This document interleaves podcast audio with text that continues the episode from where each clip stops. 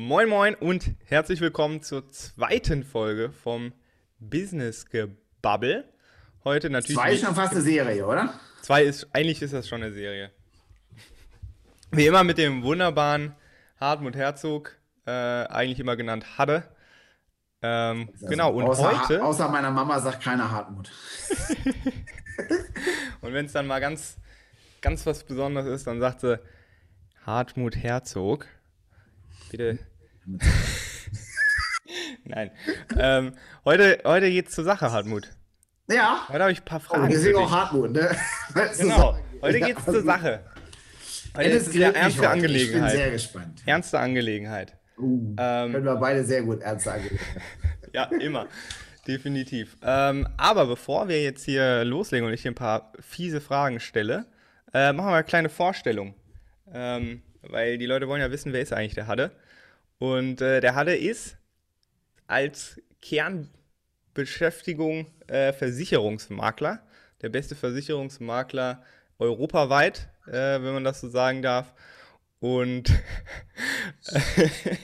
Weiter so, ich weiß nicht, was da zu lachen gibt. So. Äh, genau, und der hatte ist nebenbei auch Investor. Super interessant. Also äh, er hat bei Vision Wall vor zwei Jahren mal investiert in so eine verrückte Idee, die die Julia und ich hat, hatten. Und da hat er auf der Pitch Night in Bad Homburg einfach die Hand gehoben, hat gesagt, hier Leute, komm, 30.000 Euro, nehmt hin, verbrennt mein Geld. Äh, ist mir egal, was damit passiert. Ähm, und so ist dann eigentlich eine Geschäftspartnerschaft zwischen uns entstanden. Wir kannten uns vorher schon über das Netzwerk BNI, wo er mich reingequatscht hat. Äh, vielleicht können wir irgendwann mal die Story von der Startup-Con erzählen in Köln, wo wir uns kennengelernt haben. Äh, die ist, glaube ich, auch sehr unterhaltsam für den einen oder anderen da Ich Fall, draußen. das würde jetzt aber den Rahmen sprengen. Genau, das will jetzt den Rahmen sprengen. Das machen wir mal in, das, in einer anderen, in der Story-Folge von unserem schönen Ja. kleinen Podcast hier. Ähm, genau, und Hartmut, du ähm, bist auch, ich nenne es mal Immobilieninvestor. Du hast äh, Ferienwohnungen auf Wangeoge.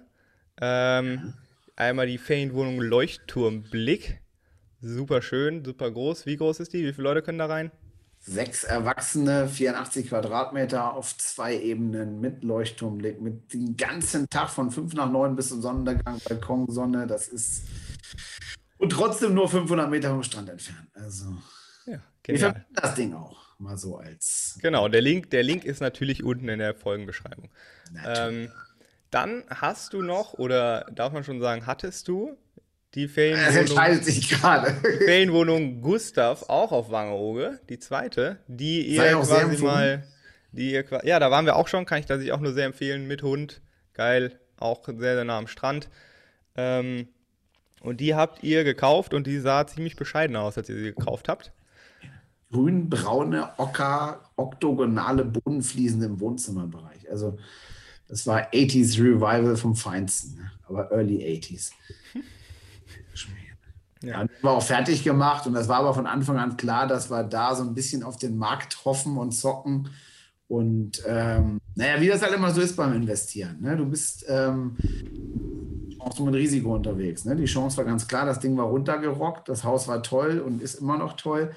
Aber so ein Corona-Ding haben wir auch nicht kommen sehen. Und das hat natürlich dann schon, wenn du Vermieter von Ferienwohnungen bist und die Insel ist verboten für Feriengäste, das war jetzt nicht nur lustig seit, seit einem Jahr. Ähm, also von daher ist es cool, dass wir da jetzt einen gewissen Markteffekt haben. Mehr kann ich jetzt hier natürlich nicht sagen. Aber ähm, ja, klassisches Investment. Ne? Manche Dinge laufen gut, manche laufen weniger gut.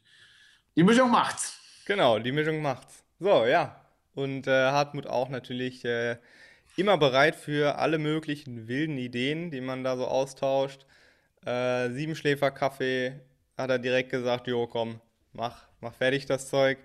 Ähm, aber noch ein paar andere Sachen, die wir so in der Pipeline haben, immer auf der Suche nach wilden Ideen, immer bereit für jede Schandtat. Also Und, an alle äh, Zuhörerinnen und Zuhörer, wer irgendeine wilde Idee hat, und es kann wirklich nicht wild genug sein, ähm, wir hören uns alles an. Ja. Das, ja, sowieso. Sowieso. Ähm, ja, was soll ich zu dir noch sagen? Golfspieler? Meine Hauptfunktion ist natürlich erfolgreicher Familienvater. Drei coole Stimmt, genau. tolle Frau, einen coolen Hund. Coolen Hund. Ja. Ähm, Ja, sollte das eine deiner Fragen werden am Anfang. Äh, das war immer mein Berufswunsch Nummer eins, interessanterweise. Seit ich ein kleiner Junge war, ich gesagt, ich will irgendwann mal Papa werden. siehst du? Hat geklappt. Ja, Ziel erfüllt.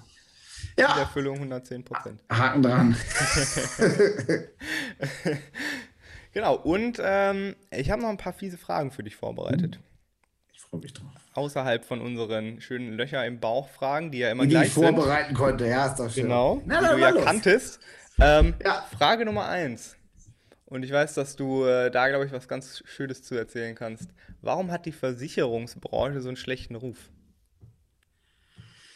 Weil von knapp 240.000 Leuten, die in dieser Branche arbeiten, gefühlt 95 Prozent Schmierlappen sind.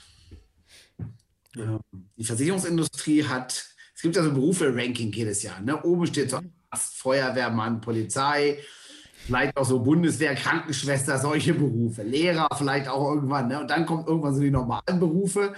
Ähm, dann kommt Prostitution relativ weit unten, weil es nicht so beliebt ist. Also geht ja auch keiner hin bei 800.000 Prostituierten im Jahr. Äh, in, Deutschland, ist, die machen das alle mit sich selber. Ich weiß es nicht. Also völliger Schwachsinn. Also Prostitution relativ weit unten so im Ranking des Ansehens des Berufs. Darunter dann der Versicherungsmensch.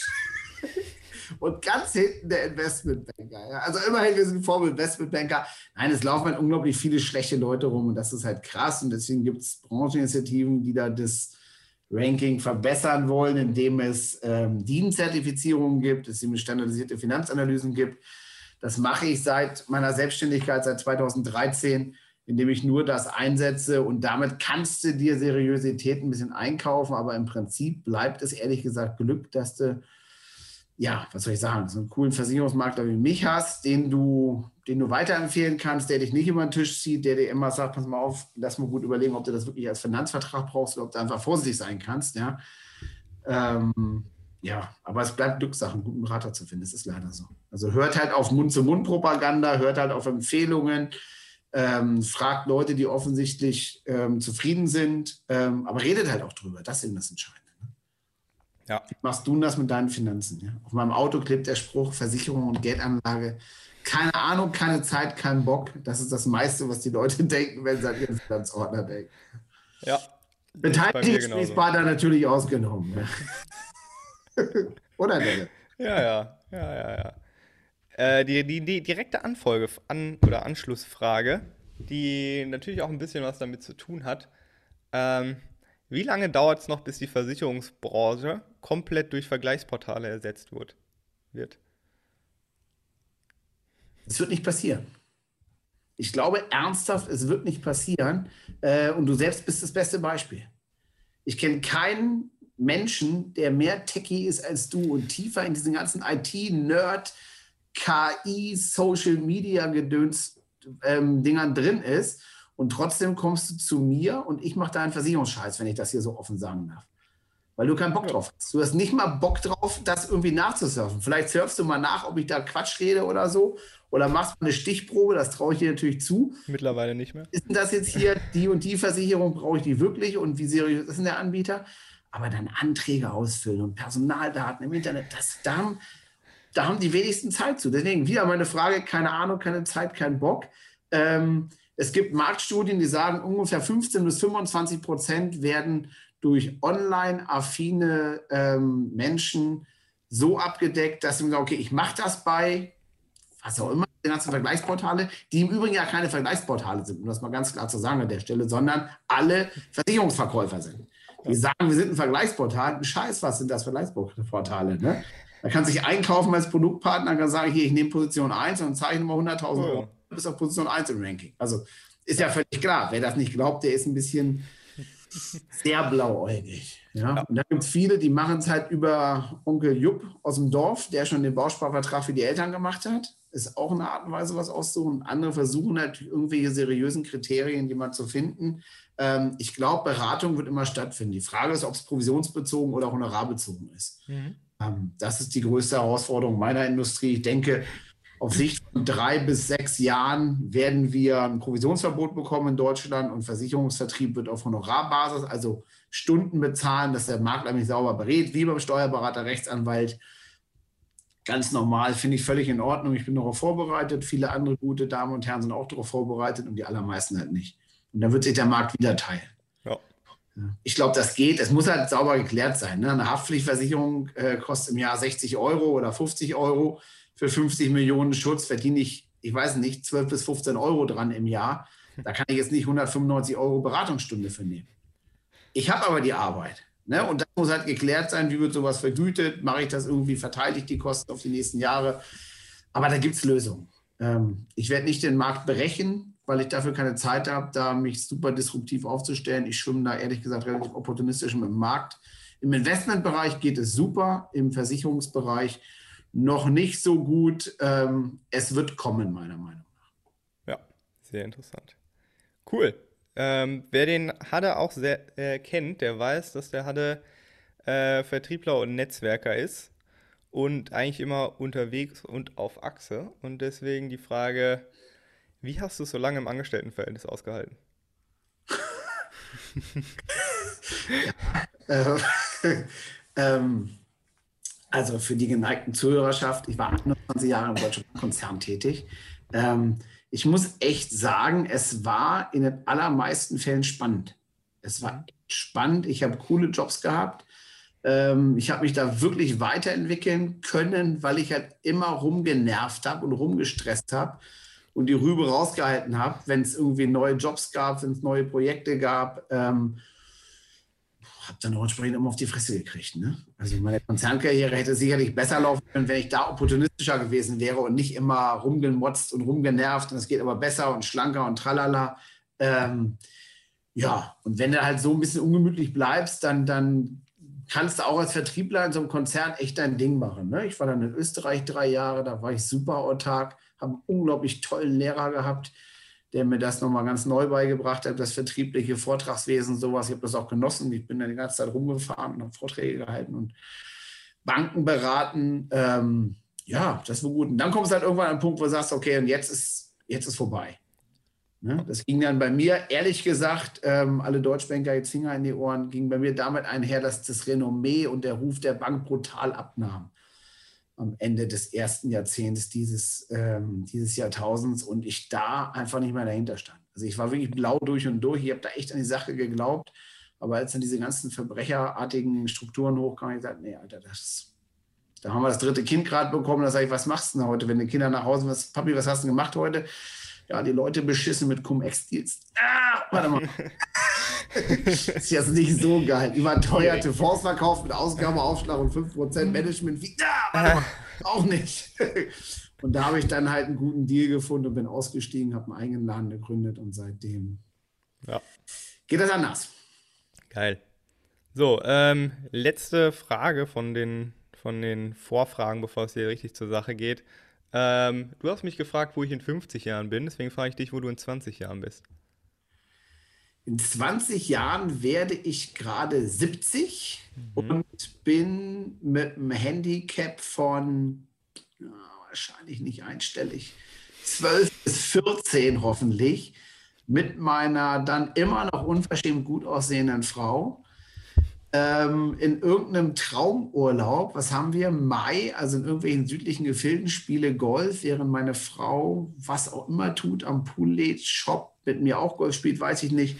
Ähm, ja, also ich werde Golf spielen in 20 Jahren und werde ab und zu mit einem flachen Auto vor meinem Büro fahren, werde den Leuten morgens Arbeit geben, ähm, fahre dann weiter zum Golfclub, wenn ich denn hier bei uns bin. Ähm, spielen ein paar Löcher, essen Schnitzel, essen, trinken schön Grauburgunder, fahren abends im Büro vorbei und sagen, und wie weit sind wir denn jetzt mit der Arbeit? So ungefähr. Also ich glaube, ich werde mein Leben lang arbeiten, mit 70, mit 80, mit, und ich werde ja 100 übrigens. Ähm, von daher jetzt auch 50 fragen können. ja, stimmt. Ja. Ähm, ja. also ich werde mein Leben lang arbeiten, aber halt ähm, nicht mehr selber die Sachen machen, weil operativ bin ich ja eh nicht gut, sondern eher so ein ja, taktisch, strategisch, strategisch. verteilend. Kann ich auch besonders gut verteilen, kann ich Ja, das ist super. Finde ja viele auch toll. Also viele lassen sich ja auch gern was geben. Ja, eben. Darf man ja auch gar nicht, dass, ja. wir beiden Chaoten, wir sagen, ja, geil, das habe ich weggedrückt. Ja. Andere sind ja froh, wenn sie einen festen Job haben. Du hast neue ja. Mitarbeiterinnen von dir erzählt. Das ist ja wunderbar. Es muss ja nicht jeder so ein wildes Schwein sein wie wir beide. Du brauchst, du brauchst alles. Du, du brauchst, alles. Charaktere. Du brauchst jung, alt, klein, dick, dünn, Mann, Frau, alles dazwischen. Ähm, und ist mir auch alles schied egal. Hauptsache die Leute machen ihre Arbeit. Vielleicht haben sie sogar Bock dazu. Ne? Optimalerweise. Optimalerweise, genau. So wie die Ella zum Beispiel bei uns. Die, Ja. die schreit immer, ich möchte mehr Videodrehs. Ja, super. Ja, ist doch top. Ist doch top. Und meine Frau liebt es halt, diese ganzen Datenbankpflege zu machen. Ich hasse es. Ich habe, noch nie eine Datenbank ausgefüllt, ohne mich zu vertippen. Ich kann nicht mal meinen eigenen Namen schreiben auf der Tat. Also es ist eine Katastrophe. Ich hasse mich dafür, aber es ist halt so. Ja, äh, aber Wie immer, wenn hast du keinen Bock, geht's nicht. Hast du Bock, geht's. das ist korrekt. So ist das im Leben. So ist das im Oh. Leben. So. Ich wacker geschlagen. ja, würde ich auch sagen. So, jetzt äh, frage ich dir mal ein paar Löcher im Bauch hier. Auf Äh, geht's. du hast dich wahrscheinlich auf die Fragen vorbereitet. Natürlich. Natürlich, ewig, stundenlang gegrübelt. Du warst gute Vorbereitung und so. Ne? Frage Nummer eins. Ich weiß, du bist eher der Papiertyp, aber welche Lieblings-App hast du und warum? PC Caddy. PC Caddy ist eine Buchungs-App für den Golfplatz, wo du online Startzeiten buchen kannst. Bei mir im Club, ich spiele im Golfclub Taunus Weilroth. Wer mitspielen will, ist herzlich eingeladen, mit mir mal eine Runde zu drehen. Und wir haben einen tollen Club, die, da krempeln gerade ein paar Leute viel um und du kannst jetzt online einbuchen. Du musst auch online einbuchen, weil dann, weil sonst reservieren sie Leute sieben Startzeiten pro Tag und nutzen keinen und blockieren den Platz und so. Da geht es auch um Geld für den Club. Mit Startzeiten verdienst du Geld. Also PC Caddy, super, kannst gucken, kannst Turnierergebnisse nachgucken und sowas. Kannst dich ärgern, wenn das Handicap wieder umgekehrt ist. Ich jetzt gerade. Ah, Mist. ja, also. Ich habe das PC Gefühl- Caddy Und dann halt so die üblichen WhatsApp, bla bla bla, aber das meinst du. Ja, ja. So, ja, genau. Sehr einfach. Ich habe das Gefühl, die, die, die Podcast-Folge kriegt so einen roten Faden. Ja. Wolf, Wolf-Faden. Ja, Äh, Frage Nummer zwei. Du wirst verhaftet. Was glaubt deine Familie, warum? völlig klar. Ähm, und das weiß ich, dass ich irgendeinem so einen Paragraphenscheiß, den ich übersehen habe. Also ich habe irgendwas gemacht, ich bin irgendein Risiko eingegangen, ähm, habe natürlich die Chance gesehen und nicht das Risiko. Oh, geil, was? Das da, da mache ich mit. Super. Und dann spricht da halt irgendein, was weiß ich, bürokratisches Gedöns dagegen und dann klacken mir die Handschellen. Ja, sie haben verstoßen gegen Paragraph 25 Grün im Sozialgesetzbuch 78. Das kenne ich nicht mal. Gehe da wie die unschuldige Minna in den Knast für Jahrzehnte und begreife nicht warum, weil es war doch eine Riesenchance. Ja, also sowas in der Richtung. Also ich glaube, ich glaube keine Apple. Steuerbescheiß mache ich auch nicht, weil das gebe ich beim Steuerberater. Buchhaltung kann ich nicht verhaftet werden, macht meine Buchhalterin. Also das hatten wir ja schon. Ähm, äh, bringt das Umsatz oder kann das weg? Ne? Ich gebe mir Ja. alles weg, aber wegen solcher Überbewertung von der Chancenseite konnte ich sehen. Dafür werde ich eingebuchtet. Ja, äh, glaube ich dir aufs Wort. ähm, was ist deine größte Umweltsünde? Hast du gerade schon gesagt. Ne? Ich sitze morgens an meinem Schreibtisch. Ähm, das kann man jetzt nicht unbedingt sehen, aber äh, hören oder wie auch immer. Ich habe einen Drehkolbenfüller. Ja, der geht so. Da kann ich hinten so schrauben. Dann habe ich hier so ein herrliches Tintenfass von der schönen Lufthansa Firma Pelikan. Achtung, Produktplacement. Und da trunk ich morgens meinen Füller ein und dann schreibe ich mit Füller Papier voll und die Bäume sterben und der Taunus brennt. Und ich liebe es und ich werde immer meine Notizen auf Papier, machen und drucke aus und drucke Apps aus, die Dennis mir schickt, um sie werden. WhatsApp-Chats, ja, ja, genau. Ach, ganz schrecklich. Äh, es wird langsam besser, aber wesentliche Sachen stehen bei mir auf Papier. Ja, kleiner Tipp. Es gibt auch Papier, was aus recycelten Dingen gemacht wird. Da ist dann nachhaltiger. Du kannst aber auch Tagebücher mit handgeschöpftem Büttenpapier kaufen. Das kostet Schweinegeld. Ist, aber geil. Also, ich habe es gehört, sage ich zu meiner Frau. Ich habe es gehört, ich denke mal drüber.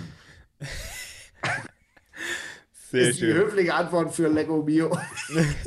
Schreib schön aber Ich weiß es gar nicht. Wahrscheinlich ist es ja sogar irgendein FSC-Papier oder sowas. Da steht wahrscheinlich, ich nutze ja immer diese Notizbücher. Keine Ahnung. In case of lost, please write to. Steht hier nicht drin. Aber ich habe hier so ein, wie heißen die? Ich weiß gar nicht, was das ausspricht. Diese Moleskine-Dinger und so. Ich weiß nicht, was das für ein Papier ist. So schiedel. Schön. Gut, nächste Frage. Du hast 25.000 Euro und 30 Minuten Zeit. Was kaufst du? Okay, die Antwort jetzt als Makler und als ähm, Geldanlageberater müsste ich sagen, ich investiere das natürlich langfristig für meine Kinder, um Studienplätze, bla bla, das wird ja nicht hören. Ne? Genau. Also, Ähm, sollte ich mal wirklich diese Situation haben, dass ich zu viel Geld über habe oder sowas habe, es gibt von IWC eine sensationelle geile Fliegeruhr in Rotgold. Die hat genau exakt die Farbe meines Eheringes. Das matcht so geil und ich trage, wenn ich eine Uhr trage, die rechts, nicht links. Ähm, und das passt mega. Halt eine goldene Uhr ist, oh, musst du wollen, ja. Kommt wieder. Und ja, ich glaube, da sind die ersten elf weg. Und wenn ich dann noch Zeit habe, ähm, ich oute mich mal als begeisterten Modelleisenbahner. Das ist mhm. die, die kaum einer von mir weiß. Ich habe den ganzen Keller voll mit Spuren, Kartons und Loks und Wagens und elektronische Steuerung und werde ich in meinem Leben nicht mehr aufbauen. Aber wenn da noch was über ist, kaufe ich mir nochmal 200 Loks. Geil, da muss man bei äh, meinen Eltern im Keller vorbeischauen. Da sind noch alte Loks von meinem Opa. Wahrscheinlich haben da echt bestimmt Opa. was. Okay, lass da nicht einbrechen. Ich hoffe, die haben eine gute Hausratversicherung. Das Zeug ist Tausende wert. Da kostet, ja, die wollen es aber nicht. Hast du aus den 30er, 40er Jahren, diese H0, äh, also, also nee, Spur 0 ist das. Ähm, da kostet der Lok 4.000 bis 8.000 Euro. ich habe schon, hab schon vor zwei Jahren zu denen gesagt, gib mir das Zeug, ich verkaufe es auf Ebay. Da kriegt man bestimmt Verkauf's nicht auf Wollten Ebay. Es gibt spezielle, es gibt spezielle Spielzeug-Auktionshäuser, ähm, da zahlst du ein gewisses Aufgeld, aber die checken dann richtig über Auktionen das Zeug weg und die haben richtig Ahnung und da sind halt die Freaks, die sowas auch kaufen. Ja, okay. Also neues Geschäftsmodell, Leute, die gerne mit Dingen handeln, geht auf Ebay, kauft die Loks für 25 Euro von den Leuten, die keine Ahnung davon haben und kauft für 1000 weiter. Ich glaube, die gibt es nicht mehr, aber versucht. Geil, okay, ja, sehr schön. Ähm, welches Buch hat dich in deinem Leben am meisten beeinflusst? Ich glaube, ich kenne die Antwort. Das glaube ich nicht. Nicht? Na dann nee. Sag mal. Los. Dann schieß los. Sag mal. Sag du. Sag mal. Ja, sag du. Sa sag mal. Sag mal den Autor. Ähm, ich kenne seinen Namen nicht mehr. Das ist, gut. Big, äh, Big, Five for Life. Nee. Ah, falsch. Nein. Ah. Ah, Rüdiger Neberg. Kennst du Rüdiger Neberg? So ein Survival-Typ, der ist letztes Jahr gestorben mit 84 Jahren. Ähm, der hat das Thema Survival, also die Kunst des Überlebens unter widrigsten Umständen, nach Deutschland gebracht in den 70er Jahren. Und das Buch dazu, das ich damals bekommen das habe ich heute noch, mit persönlicher Widmung von diesem, einen meiner wirklich Götter. Ähm, drei Mann, ein Boot, der blaue Nil. Der Typ ist, der ist Bäcker und Konditor aus Hamburg und hat mit zwei anderen Verrückten, mit einem Kameramann und hat in der Zeitung äh, waghalsiges Abenteuer in Afrika, keine Überlebensgarantie, so eine Anzeige geschaltet. Da gab es ja noch kein Internet, logischerweise. Dann haben sich ein paar Bekloppte gemeldet und dieses Buch beschreibt, wie der halt die Expedition geplant hat, wie die, wie die über irgendwelche Bundeswehrleute in dieses Überlebenstrainingsding reingekommen sind, sich Gurte bauen, Schießstände bauen. Ich habe es verschlungen. Ich habe das Ding mit zehn oder elf Jahren zum ersten Mal in die Hand bekommen. Ich habe das seitdem hundertmal gelesen. Ich war bei mehreren Vorträgen. Wie gesagt, leider ist letztes Jahr verstorben.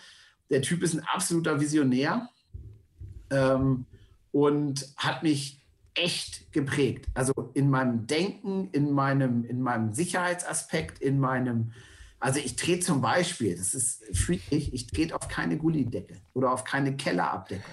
Er sagt, wenn du nicht das Gitter auf diesen Lichtschacht gemacht hast, dann weißt du nicht, ob das Ding sicher ist, also tritt nicht drauf. Du kannst drauf treten und es wird gut gehen, aber du bist nicht 100% sicher, also geh halt drumherum. Hm. Nicht mal mit dem Auto über einen Gullideckel. Ja, das, wird, das ist tatsächlich witzig, weil ich trete auch fast nie auf Gullideckel, weil ja. wir früher, äh, als wir, als ich noch bei meinem, also als ich Kind war, ich keine Ahnung, wie alt ich da war, äh, hatten wir bei uns in der Nachbarschaft, da war so ein Busch und unter dem Busch war ein Gullideckel. Und da ist mein Kind reingefallen. Ja. Seitdem trete ich nicht mehr auf Gullideckel. Das ist ja. auch irgendwie ganz komisch. Ja. Das Krasse bei dem Rudi Neberg ist halt, dass der durch seine, äh, durch seine Wahnsinnstouren durch Afrika und durch die ganze Welt, der hat die Yanomami-Indianer in Südamerika gerettet. Ähm, der hat dann ähm, dieses Buch Wüstenblume von, ich weiß nicht, wie der heißt, Daris Weiri oder sowas, mhm. Model, ähm, die ihre eigene Geschichte aufgeschrieben hat, die eine ganz, ganz, ganz, ganz brutale ist. Die ist beschnitten worden als kleines Mädchen in der Subsahelzone, ähm, wo das immer noch auf Basis eines angeblichen äh, äh, Koran, einer Koransura heißt das, glaube ich. Was aber Quatsch ist, da steht in keinem Koran, dass Mädchen beschnitten werden müssen. Das ist einfach falsche Männertradition in Afrika. Und das hat der zum Anlass genommen, hat letzten 30 Jahre dafür gekämpft, dass diese Tradition beendet wird und ist zu Imamem und der ist komplett unreligiös, aber hat mhm. den Papst im Islam, wie auch immer er heißt, Scheich hast du nicht gesehen aus Ägypten, ähm, dazu gebracht, dass die das gebannt haben und gesagt, das ist Quatsch und haben mit, mit 10, 15 der, der größten Führer des Islams ähm, so ein Schreiben aufgesetzt und damit tourte der jetzt jahrzehntelang durch die Subsahelzone, hat da Krankenhäuser gebaut, einen mobilen Krankenwagen, um halt diese Mädchen davor zu schützen, dass die beschnitten werden. Also und hat dann da einmal einen Film gedreht, um zu zeigen, wie das geht und zeigt das in seinen Vorträgen, um die Leute so zum Kotzen zu, im wahrsten des Wortes, also geht ein Drittel raus und ja. übergibt sich draußen. Das ist so absolut mega brutal und das hat er echt geschafft.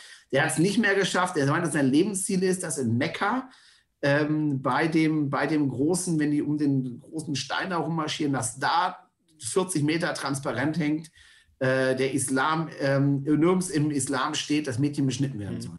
Und er hat die Genehmigung von diesen Ober-Islam-Typen äh, da. Ähm, also ganz, ganz krasser, super Typ, Rüdiger Neberg. Ich habe quasi alle Bücher von dem gelesen, Filme, Vorträge. Geiler Typ. Lest ja. das noch nie von gehört. Anderem, deswegen gut. liebe ich Giftschlangen, weil der hat Giftschlangen im Keller gehabt. Speikobras und sowas. Er ist ein guter Typ. Geil. Geil. Ja, mal wieder was Neues gelernt. Ja. Noch nie gehört vorher. Krass. Okay, nächste Frage. Aus welchen Fehlern hast du am meisten gelernt? Oder aus welchem Fehler?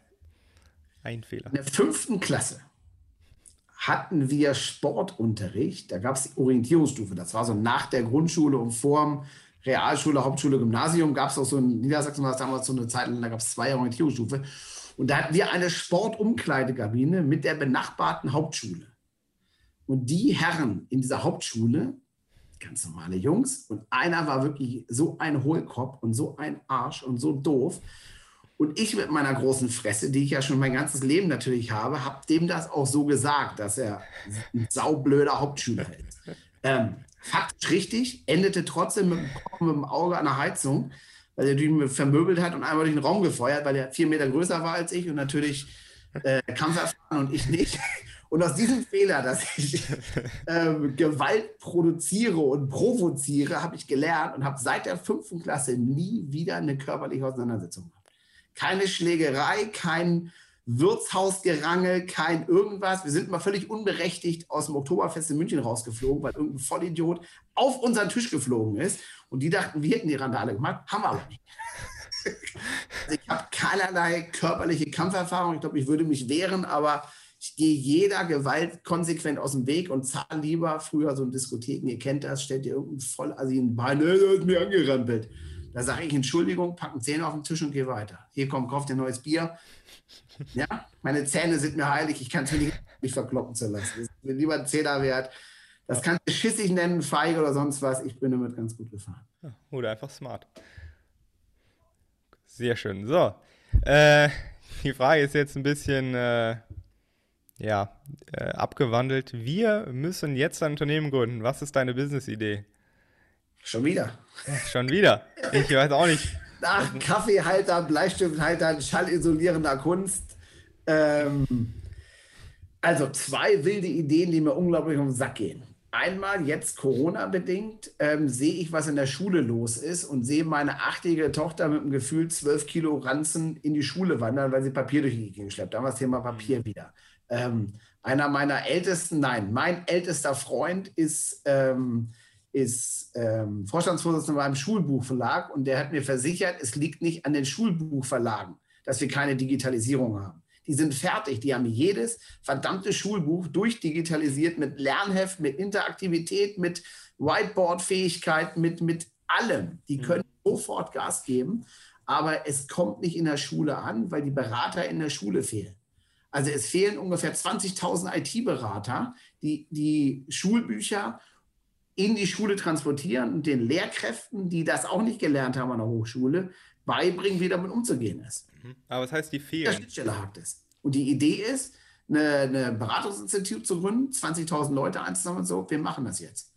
Wir transferieren, wir, wir bilden diesen, dieses Missing Link mhm. zwischen der digitalen Plattform, alles fertig, und der Schule, die quasi komplett analog noch funktioniert.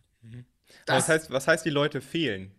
Die Leute. Die sind also, nicht da. Die Schule kannst nicht bezahlen. Du weißt, was IT-Fachleute ja. Ihr beschäftigt euch mit Bio Online davon. Da kann natürlich nicht jede Schule sagen, komm, wir stellen mal so einen 80.000 Euro Kracher hier ein und davon am besten drei, wenn es ein Gymnasium ist mit 1500 Leuten.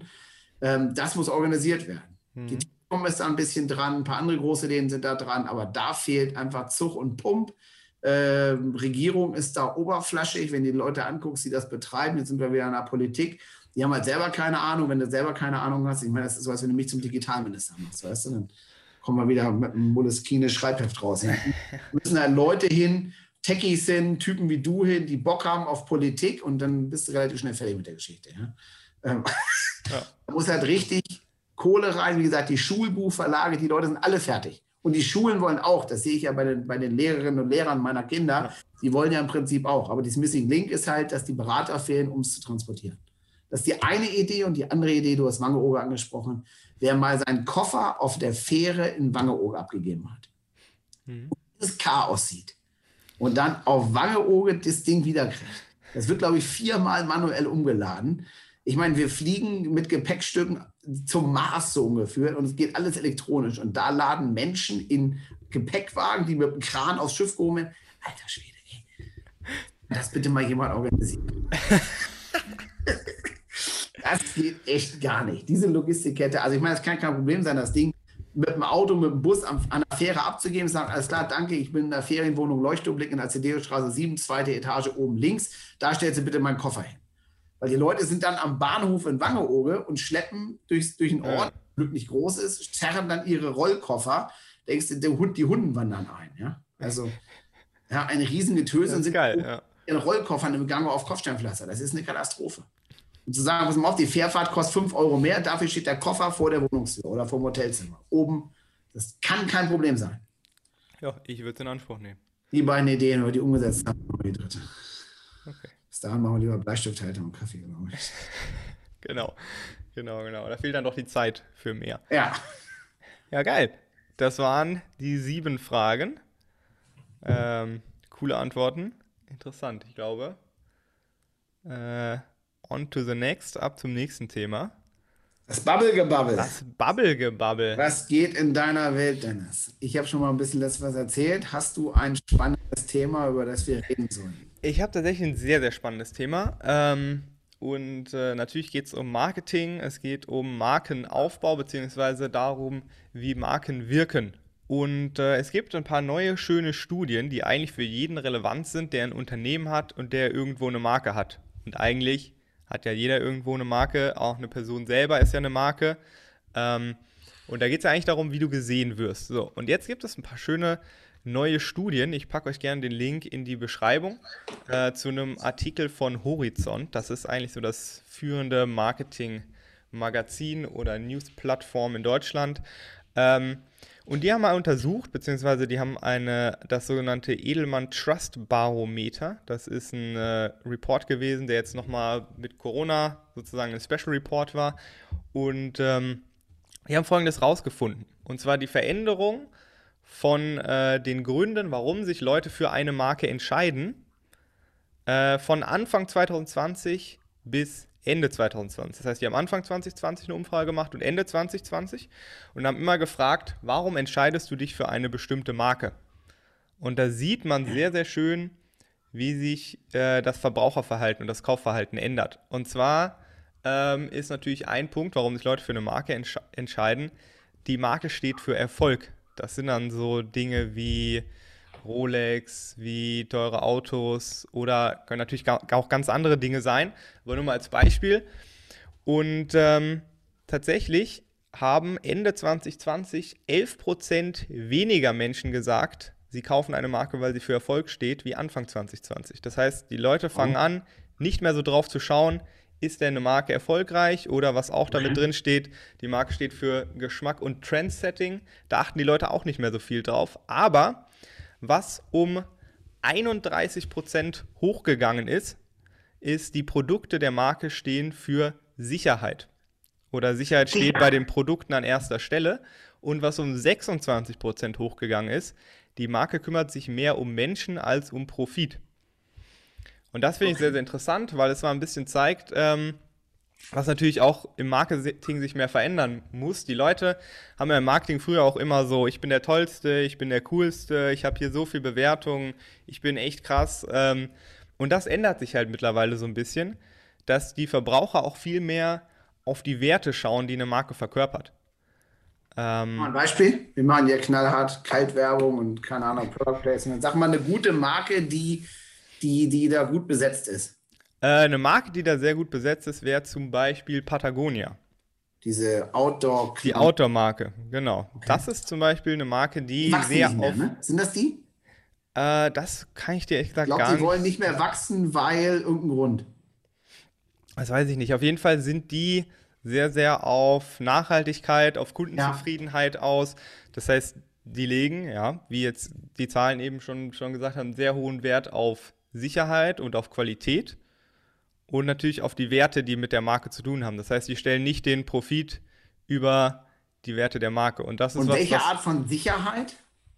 In dem Sinne wahrscheinlich die Qualität. Also bei Patagonia würde ich jetzt als Sicherheit ähm, mit, mit reinpacken, Sicherheit im Sinne von Qualität. Weil natürlich okay. ist die Qualität, wenn du was kaufst, brauchst du die Sicherheit, dass etwas funktioniert oder okay. dass die Qualität gut ist. So das. Und natürlich, wenn du jetzt Corona-bezogen daran denkst, ähm, spielen bestimmt auch so Corona-Schutzmaßnahmen eine Rolle. Äh, wenn du jetzt irgendwas hast, wo es viel Einzelhandel gibt oder eine große Marke, die viele Stores hat zum Beispiel, äh, mhm. äh, dass da halt die, die ganzen Maßnahmen eingehalten wird. Das hat mit Sicherheit auch einen Aspekt darauf da drin gehabt und auch ein, ist bestimmt auch ein Aspekt, warum äh, diese, dieser Wert Sicherheit hochgegangen ist. Spannend. Also ich sehe das in meinem kleinen Feld, dass das Thema Sicherheit, also wenn du jetzt so an so an, ähm, an so blöde Sachen wie Arbeitskraftschutz und sowas denkst, ähm, das habe ich ja, sage ich seit Jahren, kümmere dich um sowas, sagen, ja, nee, hm, was soll mir passieren? Diese Frage kommt nicht mehr. Seit wir Corona mhm. haben, seit Februar, März letzten Jahres, wenn ich sage, hier pass mal auf, du kannst auch lange krank werden, ja, ja, nee, das ist ein super wichtiges Thema. Das kann ich eins zu eins schreiben.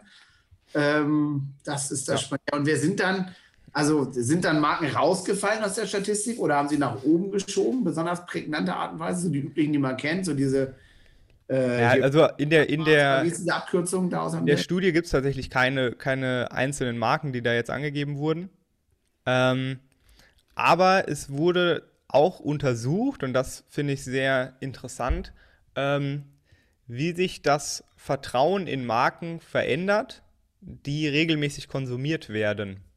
Also wenn du jetzt als äh, Verbraucher auf Instagram zum Beispiel oder auf Facebook oder irgendwo im Fernsehen immer und immer wieder eine Marke siehst, dann konsumierst du ja diese Marke und du hast vielleicht produziert eine Marke irgendwie eine eigene Serie oder ein eigenes Content-Format auf YouTube oder sowas. Und äh, 2019 war es noch so, dass ähm, 23% der Leute gesagt haben, das Vertrauen ist sehr, sehr hoch in Marken, die ich regelmäßig konsumiere. Also durch das regelmäßige Konsumieren steigt das Vertrauen in die Marke. So, das ist logisch, dass das Vertrauen steigt, weil es ja, weil man mehr damit zu tun hat. Und mittlerweile ist es so, dass es 46 Prozent sagen, je mehr ich eine Marke konsumiere, desto mehr, okay. desto mehr vertraue ich. Das heißt, doppelt so viele Leute haben das im Endeffekt gesagt. Jetzt haben wir ja wahrscheinlich einen oder anderen dabei, der gründet oder Gründerinnen, Gründer, sowas hier in unserem Zuschauer. Was heißt denn das für die Leute mal ganz konkret? Also Studie hin und her ist ja immer schlau, White Paper und so, aber was ist denn das Learning? Was mache ich damit? Das heißt ganz konkret im allerersten Schritt mal ähm, die Mission, die Werte und das Ziel deiner Marke, unabhängig von Natürlich will man Gewinn machen und will Geld damit verdienen. Das steht außen vor und das will jeder, der ein Unternehmen hat. Davon, ne? also genau, das soll auch weiterhin so sein. Aber was den Verbraucher oder den Konsumenten und natürlich im B2B auch, das schließe ich jetzt mal hier mit ein, weil B2B ist ein B2B-Käufer kauft in vielen Fällen genauso wie ein B2C-Käufer. Da geht es auch um Vertrauen. Ähm, da stehen viel, viel mehr die ganzen Werte im Vordergrund. Also in dieser, Stadt, in dieser Studie war zum Beispiel auch die Zahlen, ähm, welche Markenattribute zum Kauf führen. Und ähm, es haben tatsächlich 48 Prozent der Leute gesagt, äh, extrem wichtig oder was zum Kauf führt, ist Vertrauen in das Unternehmen und die Marke. Und 43 Prozent haben gesagt, der Umgang der Marke mit Umweltaspekten bewegt mich zum Kauf. So, und das ist natürlich äh, ja eine Riesenveränderung. ähm, weil es gar nicht mehr so viel um Preis-Leistung geht. Ja, natürlich, Preis-Leistung spielt immer noch ein riesen, ist immer noch ein Riesenthema für die meisten Konsumenten. Aber die Leute fangen an, mehr auf die Werte der Marke zu gucken und kaufen nicht einfach nur das Billigste, sondern sie schauen auf Nachhaltigkeit, sie schauen darauf, was will die Marke vielleicht verändern in der Welt, was ist die Mission der Marke. Ähm, also Dinge. Und ich glaube, wir haben, wir haben ja die äh, Anna Völzke als Gast auch in unserem Podcast. Sagen, wir haben ja einige spannende Gäste in den nächsten Wochen, die auf solche Themen fokussieren. Also genau. Ähm, ja, da können wir ja schön anknüpfen. Ja? Also genau. ich jetzt zweieinhalb Stunden hier über Nachhaltigkeit und, was, und immer noch nicht ansatzweise angefangen drüber zu reden. Ähm, aber wir werden jetzt nächsten Wochen einfach mal ein paar, ein paar Gäste produzieren. Äh, genau. Präsentieren, nicht produzieren. produzieren. Ähm, die dazu was zu sagen haben, weil das ihr Business ist, was ich da tue. Genau. Und ich glaube, das ist ganz spannend für genau. zu hören. Ja, als Abschluss vielleicht nochmal, äh, als ganz praktischen Tipp jetzt für alle, die zuhören, äh, versucht mal aus eurer Kommunikation herauszunehmen, ich bin der beste Schreiner, ich bin der beste Dachdecker, ich bin die beste Agentur, sondern versucht in der Kommunikation eher mal darauf, aus, darauf einzugehen, wie arbeitet ihr eigentlich? Worauf legt ihr Wert bei einer Zusammenarbeit mit euren Kunden? Was sind die Werte, die ihr tagtäglich lebt? Und versucht, die mehr zu kommunizieren. Die Werte sind es. Die Werte sind es. Ich glaube, das war ganz spannend. Ja, haben wir schon Folgentitel. Die Werte sind es. Die Werte. Perfekt. Hervorragend. Dann verabschieden wir uns, glaube ich, für heute, um es hier nicht zu lang zu machen. Und genau. auf die nächsten Wochen mit euch. Genau, bevor wir uns verabschieden, noch ein kurzer Verweis auf unser Gewinnspiel. Gewinnspiel. Es gibt nämlich natürlich, wie wir in der ersten Folge auch schon angeteasert haben, Kaffee zu gewinnen, beziehungsweise wir haben in der ersten Folge auch schon beschrieben, wie ihr das Ganze gewinnt. Das machen wir jetzt hier nicht nochmal, sondern das findet ihr alles in der Folgenbeschreibung, was ihr dafür tun müsst, wie ihr es tun müsst, warum ihr es tun müsst und bis wann ihr es tun müsst. Steht alles in der Folgenbeschreibung. Macht mit, gewinnt Kaffee und wir hören uns in der nächsten Folge. Super. Bis dann. Bis dann. Ciao.